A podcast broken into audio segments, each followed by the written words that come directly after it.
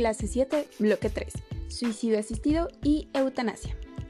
Buenos días clase. Como ya escucharon, el día de hoy vamos a hablar acerca del suicidio asistido y de la eutanasia. Estos temas los van a encontrar en las páginas 15 y 16 de su cuadernillo. Y lo primero que viene ahí nos dice de la práctica médica. Se habla de problemas morales de la práctica médica, se trata de conflictos ya sea de índole existencial, de valores legales o incluso económicos. Y estos conflictos se manifiestan cuando hay que ayudar a alguien a bien morir, en la eutanasia, el suicidio asistido o con un aborto. Vamos a empezar a hablar acerca del suicidio, el suicidio asistido.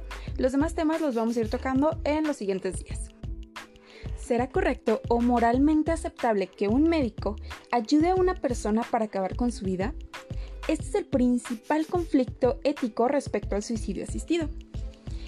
Esta clase de suicidio consiste en el acto de que un médico proporcione ayuda a un paciente terminal para que tome las medidas que lo conduzcan a la muerte. El suicidio, por sus raíces latinas, significa matarse a uno mismo. Tiene varias connotaciones de acuerdo con las diversas culturas y religiones. En algunas se considera un pecado, en otras una deshonra o un acto de cobardía, en otras más una forma honorable de salir de ciertos problemas. No se considera suicidio si alguien sacrifica su vida en favor de una causa noble, pues es un elemento indispensable para entrar en la categoría de suicidio es que la muerte sea el principal objetivo. Y en el primer caso, pues sería un objetivo secundario. Algunos discursos científicos colocan al suicida como un enfermo mental, otros sostienen que hay muchas causas para suicidarse que no tienen su origen en la irracionalidad, y este podría ser el caso del suicidio asistido. El suicidio asistido es una forma de eutanasia. Lo que es la eutanasia lo vamos a ver en un minutito.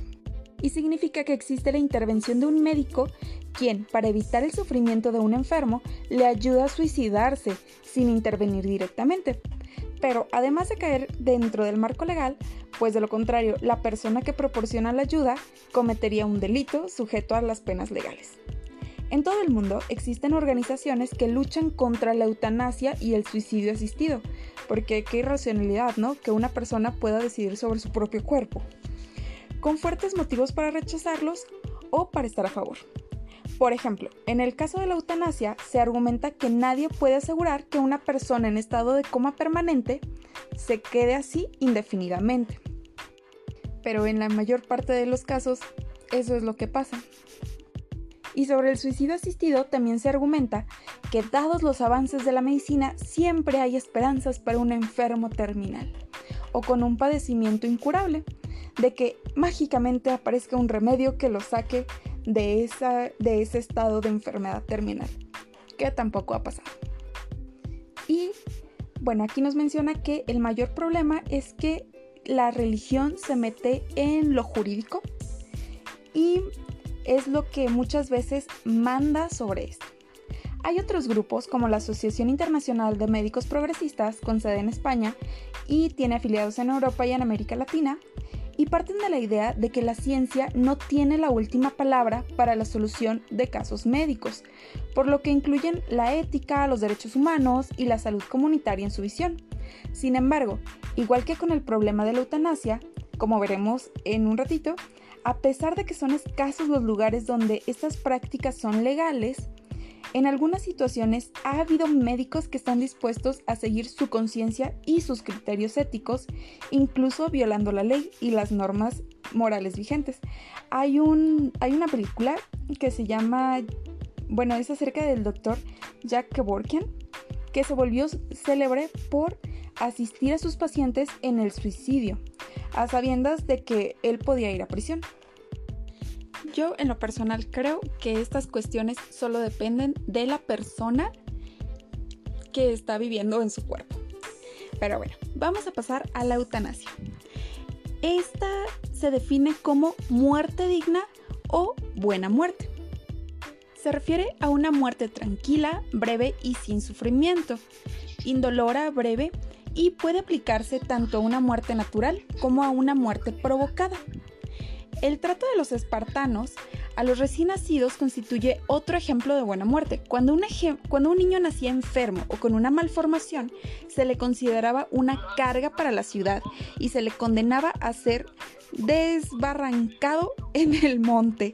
O sea, literalmente los aventaban de un monte para que se murieran. Si alguien ha visto la película de 300, pues ahí aparece un caso en el que la persona está completamente deforme, tiene como una joroba, está todo extraño y pues ese es un niño que sobrevivió a pesar de que lo tiraran de un monte. Y hay tres formas de eutanasia, la activa, la pasiva y la indirecta. La activa implica una acción que provoca la muerte, por ejemplo, inducir una sustancia letal en el cuerpo de un paciente terminal que le provoque la muerte o acelere el proceso. La segunda es la pasiva o por omisión. Consiste en dejar de proporcionar ciertos cuidados como medicamentos o soporte vital, como cuando desconectan a los pacientes, sin los cuales el enfermo morirá y la tercera es la eutanasia indirecta o sedación terminal, que consiste en administrar sedantes al paciente para que caiga en un profundo sueño, dejando de administrarle todo tipo de medicamentos, con excepción de los analgésicos. En todos los casos, ojo, esto es muy importante, en todos los casos es necesario contar con el acuerdo del paciente y se deja algo que se conoce como testamento vital o testamento en vida para una muerte digna. Los argumentos a favor se basan en la libertad de una persona autónoma para decidir sobre su propia muerte, además del derecho de todo individuo a una muerte digna. Y los argumentos en contra se centran en que la vida se debe defender a toda costa por pensamientos religiosos de que la vida es sagrada y que la eutanasia puede desembocar en situaciones sociales indeseables o que se pueden ir al infierno.